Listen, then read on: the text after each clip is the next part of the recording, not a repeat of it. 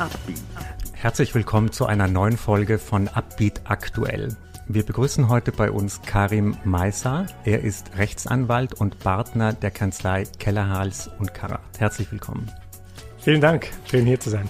Wir sprechen heute über ein relativ komplexes Thema, nämlich um die Besteuerung von Mitarbeiterbeteiligungen in Startups. Ist sehr komplex, aber sehr wichtig, denn viele Startups nutzen diese Beteiligungen, um Mitarbeiter zu binden. Karim, es kam vor kurzem ein neues Rundschreiben der eidgenössischen Steuerverwaltung raus. Was hat sich denn jetzt geändert? Wir haben im Wesentlichen zwei Änderungen, die im Zuge dieser, äh, äh, dieses neuen Kreisschreibens äh, Einzug gehalten haben. Das eine ist, dass wir eine Regelung, die bisher im Kanton Zürich gegolten hat, schweizweit äh, vorgegeben bekommen. Das ist die sogenannte Fünfjahresregel. Darüber werden wir sicherlich dann noch äh, im Einzelnen sprechen. Und das Zweite äh, ist, dass äh, Präzisierungen vorgenommen wurden in Bezug auf äh, die Qualifikation von Mitarbeiteraktien. Also wann liegt überhaupt eine Mitarbeiteraktie vor? Das sind kurz zusammengefasst die zwei wesentlichen Neuerungen. Das Komplexe bei diesem Thema ist ja, ob diese Gewinne, die man jetzt bei dieser Beteiligung macht, irgendwie als, äh, ob man die praktisch versteuern muss oder nicht. Was hat denn der Kanton Zürich hier bisher besser gemacht als die anderen Kantone? Mhm. Also beim Kanton Zürich war es so, ähm, dass wenn man Mitarbeiteraktien abgegeben hat ähm, als Startup, ähm, dass man im Zeitpunkt des Verkaufs geschaut hat, ob man diese Aktien bereits fünf Jahre gehalten hat oder nicht. Und wenn man diese Aktien bereits fünf Jahre gehalten hatte, äh, dann hat der Kanton Zürich auf eine Nachbesteuerung des Gewinnes verzichtet.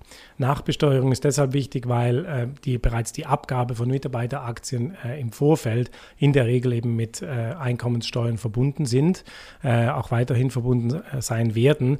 Ähm, aber während andere Kantone in solchen Situationen regelmäßig den Gewinn bei einem späteren Verkauf ähm, endlos äh, besteuert haben, also endlos in, Bez bezogen auf den Zeitpunkt äh, des Verkaufes. Da hat der Kanton Zürich eben bislang gesagt, wir machen einen Cut nach fünf Jahren und verzichten auf eine Nachbesteuerung. Und das war ein Vorzug oder eine, eine, eine Praxis, die der Kanton Zürich hatte, äh, die nun jetzt eben Eingang gefunden hat in dieses Kreisschreiben auf Bundesebene. Sind die Kantone jetzt verpflichtet, dieses Zürcher Modell umzusetzen oder haben die immer noch Spielraum, sozusagen ihre eigenen Regeln bei der Besteuerung zu machen. Ja, ist eine Vorgabe an die, an die Kantone zur äh, Umsetzung der jeweiligen Steuergesetze. Insofern ist es eine Vorgabe, von der wir hoffen, dass die Steuerbehörden und die, und die Kantone äh, generell, äh, äh dass sie sie entsprechend beachten. Aber es ist natürlich schon so, wie auch in der Vergangenheit schon, äh, dass man relativ viel Ermessensspielraum hat im Rahmen der kantonalen äh, Besteuerungspraxis. In dem Sinne erwarten wir auch weiterhin noch vereinzelte Unterschiede in der zukünftigen Handhabung dieses neuen Kreisschreibens.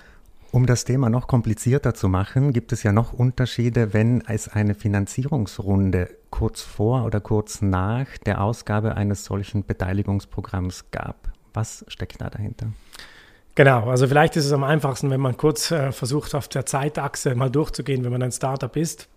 Äh, wenn man äh, als Gründer schon bei einem Startup dabei ist, dann ist es äh, grundsätzlich so, dass man bei einem späteren Verkauf einen steuerfreien Kapitalgewinn äh, realisieren kann. Das ist eine der Schönheiten, die das Schweizer Steuerrecht immer noch bietet. Äh, sehr ungewöhnlich im Vergleich zum Ausland, ist aber so.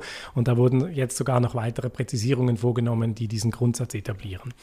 Äh, anders verhält es sich aber eben mit, äh, mit Mitarbeitern. Also in dem Moment, wo Mitarbeiter beteiligt werden an einem Startup, ähm, äh, besteht die Gefahr, dass im Zeitpunkt des Erwerbs dieser Mitarbeiteraktien eine Einkommensbesteuerung vorgenommen wird auf Basis des Verkehrswerts. Jetzt, was ist ein Verkehrswert bei einem Startup? Das weiß weder du noch ich noch sonst jemand äh, wirklich genau, ähm, weil das ist ja in der Natur der Sache, dass man bei privat gehaltenen Gesellschaften, erst recht bei jungen Gesellschaften, diesen Wert gar nicht genau festlegen kann. Es gibt aber äh, Vorgaben, die Steuerämter beachten. Also äh, wenn man zum Beispiel einen Handwechsel hat von mehr als 10 Prozent, also sprich, wenn der eine Aktionär äh, mehr als 10 Prozent an einen anderen oder einen neuen äh, Investor verkauft, dann würde man diesen Preis, der dort dieser Transaktion zugrunde liegt, als Verkehrswert betrachten. Jetzt, das passiert aber bei Startups relativ selten. Äh, sehr viel häufiger sind die von dir bereits genannten Finanzierungsrunden. Und da stellt sich die Frage, ist denn die Finanzierungsrunde oder der Wert einer Finanzierungsrunde grundsätzlich geeignet, einen Verkehrswert zu etablieren für die Zwecke der Einkommenssteuer? Ähm, das kann man per se so nicht ausschließen. Ähm, es gibt auch hier wieder kantonale Unterschiede. Also der Kanton Zürich hat jetzt schon in einer ähm, länger geltenden Praxis gesagt, dass sie Finanzierungsrundenwerte ausblenden äh, sprich nicht als Verkehrswerte anschauen ähm, und dementsprechend äh, auf Substanzwerte abstellen. Also das ist eine privilegierte Besteuerung trotz Vorliegens eines, eines, einer, einer Finanzierungsrunde. In anderen Kantonen ähm, war das aber nicht so etabliert und dort bestand weiterhin die Gefahr, dass ein Finanzierungsrundenwert eben einen äh, Wert etabliert für die Einkommenssteuer. Und das ist natürlich entsprechend nachteilhaft für die Mitarbeiter. Ähm, man muss aber auch sagen, dass das in der Vergangenheit äh, schon ein bekanntes Problem war, zu dem äh, es äh, gewisse Lösungsansätze gab. Äh, das ist das sogenannte Tax Ruling. Also wenn man proaktiv auf die Steuerbehörden zugegangen ist, konnte man mit dem äh, Steueramt einen sogenannten Formelwert vereinbaren, ähm, der Anwendung fand für die Zwecke der äh, Besteuerung im Zeitpunkt des Erwerbs, der dann natürlich äh, je nach Formel äh, substanziell unter dem Finanzierungsrundenwert landete. So wurden Mitarbeiteraktien auch für Mitarbeiter von Startups erschwinglicher der Preis war dann aber eben, äh, dass man äh, nachbesteuert wurde, wenn man diese Aktien später verkaufte. Mhm. Ähm, und da kommt dann wieder die Fünf-Jahres-Regel zum Zug, wo der Kanton Zürich gesagt hat, okay, wir machen das nicht ewig, ähm, sondern eben nur bis fünf Jahre. Und das ist jetzt eigentlich äh, die wesentliche Neuerung, dass das schweizweit gelten soll. Dieses Thema Mitarbeiterbeteiligung ist für Startups ja extrem wichtig. Du hast mit sehr vielen zu tun, du berätst sehr viele auch äh, juristisch. Warum ist das so ein wichtiges Instrument in Jungunternehmen? Mhm. Ja, also es ist nicht mehr wegzudenken, wie du eingangs gesagt hast. Ähm, der Hauptgrund besteht sicherlich darin, dass kein Startup in der Lage ist, ähm, aktuelle Marktlöhne zu bezahlen. Entweder weil das Geld fehlt oder selbst wenn das Geld vorhanden ist, bei Finanzierungsrunden nimmt man ja regelmäßig äh, auch äh, ganz substanzielle Beträge auf, da könnte man durchaus höhere Löhne bezahlen. Ähm, das entspricht aber regelmäßig nicht der Erwartungshaltung der Investoren, die eben finden, während der Aufbauphase zahlt man keine staatlichen Löhne, sondern da müssen alle ihren Beitrag dazu leisten, äh, dass das Geld woanders investiert werden kann. Und das wirft dann wiederum die Frage auf, ja gut, wie kann ich dann trotz des äh, bezahlen eher moderater Löhne, äh, sicherstellen, dass ich die besten Leute für mein Startup gewinne. Und da äh, kommt die Mitarbeiterbeteiligung zum Zuge, weil ich natürlich äh, aus Mitarbeitersicht ein Interesse haben kann, äh, zu sehen, dass die Gesellschaft groß wird und wächst und ich über eine Beteiligung einen überpropor überproportionalen Mehrwert rausziehen kann, wie wenn ich nur einen gewöhnlichen Marktlohn hätte. Gibt es eigentlich andere Länder, die das viel besser machen und auch schon länger besser machen als die Schweiz? Also man muss äh, sagen, dass die Mitarbeiterbeteiligungen, soweit ich sie überblicke, im Ausland äh, überall mit Steuerthemen verbunden sind. Ähm, es wäre mir jetzt nicht bekannt, äh, dass es eine Catch-all-Lösung gäbe in anderen Ländern, die die Thematik völlig ähm, äh, außen vor lassen.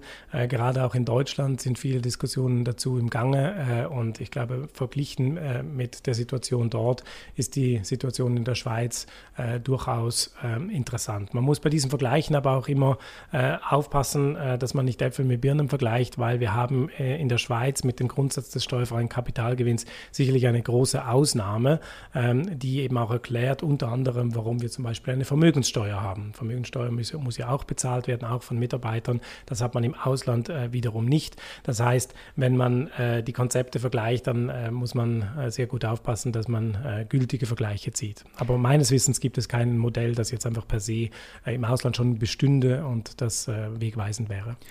Wenn du jetzt eine Wunschliste schreiben könntest an die eidgenössische Steuerverwaltung, was man jetzt noch besser machen könnte, zwei, drei Punkte, was wären die? Ich meine, das größte Anliegen ähm, oder die zwei größten Anliegen äh, sind einerseits Klarheit, also äh, Verlässlichkeit, Transparenz und andererseits ähm, äh, die ähm, Begünstigung oder die Anerkennung dessen, dass man im Startup-Bereich äh, Vorleistungen erbringen muss, die letzten Endes hoffentlich dann in, in äh, Innovationen mündet, von denen äh, die Wirtschaft insgesamt profitieren kann.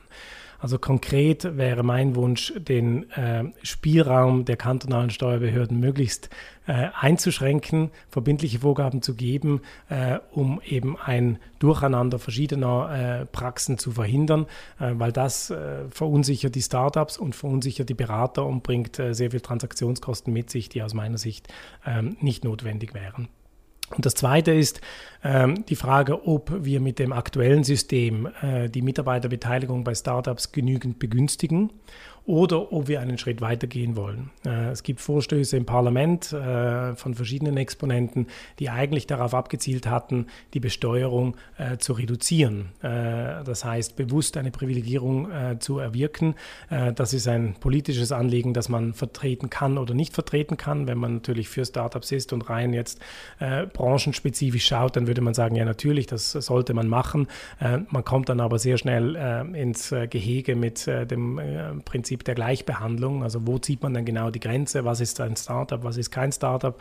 Ähm, und da ergeben sich viele Abgrenzungsschwierigkeiten. Deshalb glaube ich, äh, sowohl politisch wie jetzt auch rein von der Wunschvorstellung, dass es schwierig, äh, schwierig äh, sein würde, eine weitere Privilegierung zu erwirken für diesen Bereich.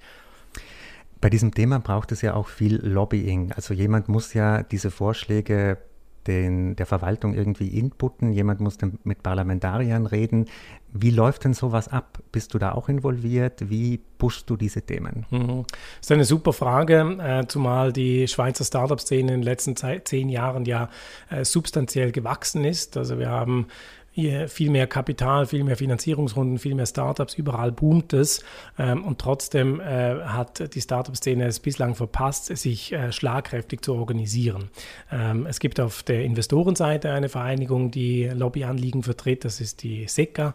Äh, und es gibt auf der Seite der Startups mittlerweile Gefäße, die auch versuchen, Anliegen der Startups aufzunehmen und politisch zu vertreten.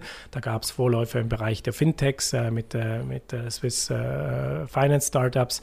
Es gab die Swiss Startup Association, äh, die kürzlich reaktiviert wurde, die ebenfalls im, im Lobbybereich tätig sein möchte. Und ähm, die im Moment aus meiner Sicht interessanteste äh, Lobbyplattform ist die äh, Swiss Entrepreneurs and Startup Association, ja, die letztes Jahr ins Leben gerufen wurde ähm, und die angebunden ist an die Parlamentariergruppe Startup und Unternehmertum äh, auf Bundesebene. Ähm, spannend deshalb, weil man dort natürlich einen direkten Zugang Zugang zu Politikern hat äh, im Parlament, äh, sehr gut äh, Vorstöße äh, diskutieren kann und einbringen kann.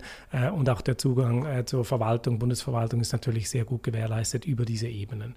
Das sind die Gremien, die, die man auf Startup-Seite identifizieren kann. Ich persönlich engagiere mich als Vorstandsmitglied bei der zuletzt genannten Swiss äh, Startup and Entrepreneurs Association, ähm, wo wir auch im Zug jetzt im Hinblick oder im Hinblick auf dieses Kreisschreiben entsprechend mitgewirkt haben, zusammen mit anderen Startup-Organisationen.